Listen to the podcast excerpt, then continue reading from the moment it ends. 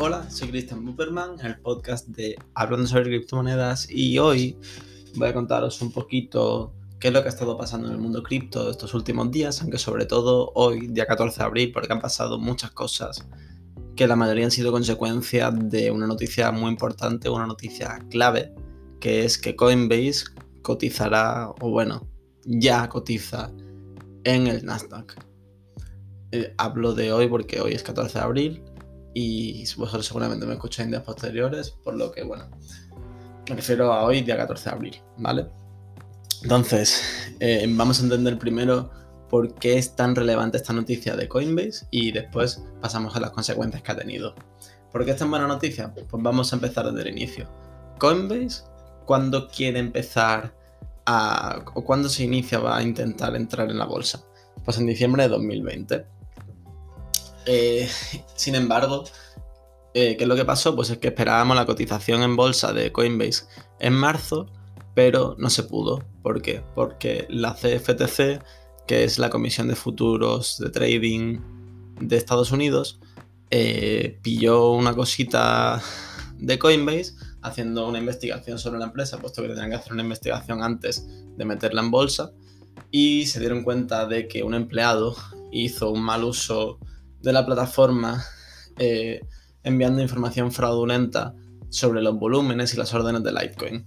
De tal manera que esa información luego iba a, otros sitios como Bitcoin Index o CoinMarketCap e influía eh, a todo el mercado. Entonces, eh, Coinbase recibió una multa de 6,5 millones de dólares. Entonces, la cotización que tenían esperada en marzo se canceló, se anuló, ¿vale? Dijeron, vale, pues vamos a tomar un respiro, vamos a pensarlo bien. Eh, estoy, poniendo yo palabras en boca de ellos, ¿vale? No es que estén diciendo eso. Y, ¿Y qué pasó? Pues a principios de este mes, abril, en un blog post pusieron que van a hacer una DPO, que es un. a diferencia de una IPO, ¿vale? Una DPO es diferente a una IPO, que todo el mundo está poniendo Coinbase IPO, no. Coinbase DPO la, ¿Cuál es la diferencia? Pues es un direct listing, no hace falta brokers intermediarios y la venta se hace directamente a los inversores. Y, se, hace, y se hará, eh, y en el blog post dicen que le harían la cotización directa a través del Nasdaq, ¿vale? Eh, teniendo en cuenta que hay unas 261 de 161.300 millones de acciones, creo recordar, o 261.300.000 Mm, un momento. A ver, vamos a hacer los cálculos. Si hay 261 millones, está valorada en 100 millones, 250, sí, tendrá que ser 261 millones, 300 mil. ¿Vale? Eh, y el Nasdaq nos fija como precio inicial o estimado eh, de venta de 250 dólares. ¿Vale? Que ahora mismo estará. Que, no solo a 250 dólares, sería a 350, 380. Y ahora mismo estará en 320 dólares porque subido un poquito, luego ha pegado una bajada interesante. Y ahora hablaré un poquito sobre también Binance y FTX que han puesto los stock tokens, que es básicamente como, podríamos decir como un sintético, ¿no? Porque lo que hace es llevar datos del mundo real a la blockchain, o estos no llevan los mismos datos. Tendríamos que mirar la gráfica, a ver si es la misma gráfica la del Nasdaq que la de Binance.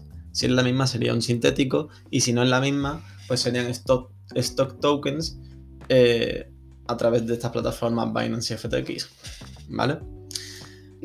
Eh, entonces, la gente o la prensa, por ejemplo, Cointelegraph nos dice que estima que Coinbase estaría valorada en unos 100.000 millones de dólares en el momento de su cotización.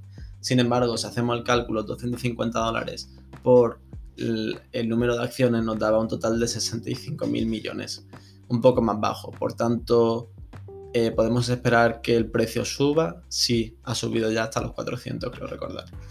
Y ahora ha bajado, pero bueno. Cosas que nos llevamos. ¿Qué, es lo, interesante de esto? Pues mira, el listado de Coinbase lo que hace es ser una validación adicional a la propuesta tecnológica y monetaria.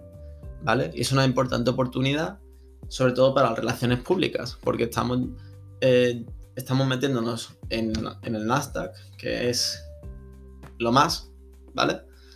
¿Y esto qué hace? Pues esto atrae a nuevos inversores, nuevos nuevo nicho de mercado, nuevos clientes que tienen pasta. ¿Vale?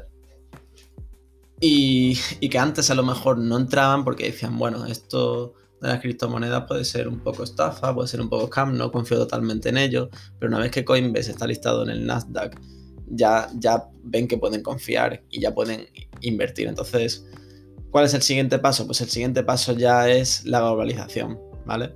Y es muy importante esto, la entrada de la bolsa en la bolsa de Coinbase, porque estamos invitando a muchos inversores tradicionales que antes se sentían incómodos comprando las criptomonedas. ¿Qué más podemos destacar? Pues la mayor validación y confianza que va a tener el, ecosistema de las criptos, tanto en Estados Unidos como en muchos otros lugares, puesto que si Estados Unidos lo hace, otros muchos países también lo, harán.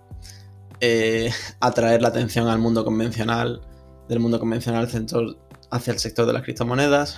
Y algo que me ha parecido interesante era eh, de una mujer que nos pregunta, la que pregunta a Cointelegraph pueden allanar el camino para que las acciones de Coinbase sean realmente negociables en Ethereum. Creo que esa es la forma de mostrar lo poderosa que puede ser la cadena de bloques, la blockchain. Interesante, ¿por qué?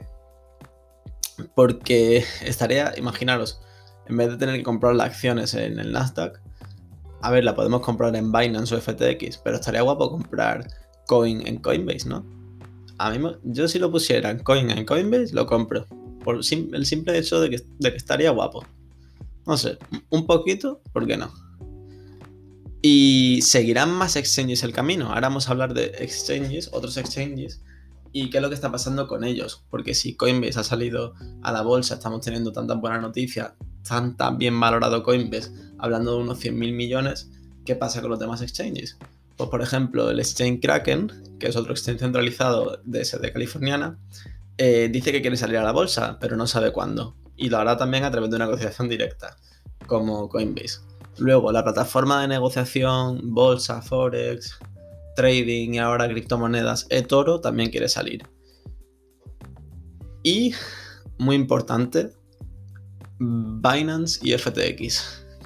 ¿Qué ha pasado? ¿Cuál era la decisión buena? Esto es lo interesante, ¿vale? ¿Cuál es la decisión buena? Sabemos a principios de abril que Coinbase va a salir a bolsa. ¿Vale? Es una noticia que tenemos desde el principio de abril. ¿Qué se nos puede ocurrir? Pues se nos ocurre, ¿vale? Si Coinbase va a salir, eh, seguramente el 14 de abril eh, las criptomonedas suban, puesto que van a ser una muy buena noticia, van a entrar nuevos inversores, va a entrar más dinero y es una muy buena noticia. Pero, ¿cómo podemos anticipar eso?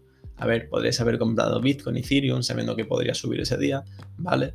pero sobre todo con los tokens de otros exchanges. Si Coinbase va a sacar su propio coin en Nasdaq y este sabemos que va a ser una muy buena noticia, ¿por qué no invertir en Binance Coin, en BNB o en FTT, que es el token de FTX? ¿No? Ese fue el movimiento que yo hice. Yo lo que hice fue, dije, mira, yo cuando empecé utilizaba Coinbase ¿Por qué? Porque tenía una interfaz de usuario fácil de usar. Me gustaba, simplemente le dabas al botón de compra y venta, no tenías que mirar los gráficos, no tenías que entender nada. Simple y sencillo. Eso es lo que se busca al principio, algo simple y sencillo. Pero con el paso del tiempo te das cuenta de que puedes utilizar algo un poco más complejo y te resulta mejor porque es más beneficioso para ti. Entonces pasas a otros exchanges, como pueden ser Binance, Bybit, FTX, etc. Entonces mi pensamiento fue, si yo me fui de Coinbase a Binance o a FTX, seguramente la gente que venga nueva el 14 de abril se dé cuenta de cómo funciona Coinbase y tal, cuando pase un poco el tiempo, a lo mejor cambia de exchange también. Eso era una de mis, una de mis razones. Aparte de la otra razón, que si Coinbase va a salir a, a bolsa, los demás exchanges también serán mejor valorados. ¿Vale? Y por eso, de hecho, hemos visto un tan buen rendimiento estos últimos días. Con Binance llegando a, cuánto. Es que no sé cuánto ha subido ya porque ha sido una locura. Hasta los. ¿Hasta los qué? Hasta los 530. A lo mejor me pasa un poco. Lo único que sé es que ha hecho un rendimiento del 100%, ¿vale? Luego, FTT creo que sí a los 56 dólares, a los 55 dólares, rompiendo all time highs, al igual que BNB. muy bonito todo. La verdad, me ha gustado mucho. ¿Qué más podemos destacar? Ah, 14 de abril, noticia muy importante también. Hartford de Ethereum, que se está hablando poco de esta noticia porque estamos todos hablando de Coinbase, hablando de los all-time highs de Ethereum y Bitcoin, pero no hemos hablado mucho de la nueva, el nuevo Hartford de Ethereum. Hartford de Berlín, una actualización.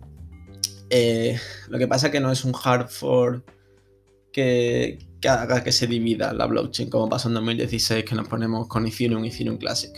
Porque no hay diferencias ideológicas, ya que el Hartford de Berlín lo que implementa o, el objetivo eh, simplemente es reducir los costes del gas y reducir eh, ataques y hackers y hacks, ¿vale? Entonces es un, una muy buena noticia para Ethereum y por tanto se ve bastante fuerte ahora. Eh, ¿Qué más podemos destacar? Pues Ethereum ha seguido también, al igual que la mayoría de las criptomonedas, la gráfica de Bitcoin. Cuando Bitcoin ha subido al all-time high, Ethereum ha subido al all-time high. Y Dogecoin casi a los 15 céntimos de dólar, ¿vale? Eh, se ha quedado en los 145, eh, es decir, 0,14 o 14 céntimos y 5, 5 no, sé, no sé qué son esos, ¿vale? 14 céntimos con 5. Eh, Doge to the Moon with the boys. eh, fue muy guapo. La verdad que no me lo esperaba, no me lo esperaba para nada. Después de, del pump que hizo Elon Musk hablando por Twitter de, de Doge, todo el mundo ya creía que Doge se iba a ir a tomar por culo. Pero no, nos ha sorprendido y quién sabe si, si Doge para el dólar. ¿Quién sabe? A ver. Con, los locos que están, ya hasta, hasta me lo pienso, ¿sabes? Antes digo, nada, no tiene fundamento, no tiene nada. Pero es que con la gente que, que hay, me lo, puedo, me lo puedo pensar, ¿eh? Tampoco estamos tan lejos ya. Si hemos llegado casi a los 15 céntimos, ¿qué pasa? Haciendo ahí un por 8 así, por 7 por 8 de rapideo, pues se podría. Pero bueno, hasta aquí el vídeo de hoy, el vídeo, el podcast de hoy. Que, que, lo que estoy haciendo ahora es subir un poco menos de podcast porque estoy concentrado en subir vídeos en YouTube. Estoy haciendo un reto que es voy a subir un vídeo todos los días. No sé por qué, me ha puesto ese reto, me ha dado así por así. Y nada, así que os dejo el canal de YouTube abajo en el link de la descripción y también el link al canal de Telegram donde estamos hablando de vez en cuando los chavales que escuchamos el podcast y, y los de YouTube. Y hablamos de, no sé, proyectos que vamos a hacer hoy. Eh, si habéis entrado en, en Mina, habéis podido comprar, no sé, hablamos entre nosotros. Así que si queréis entrar, pues genial. Y nada, nos vemos.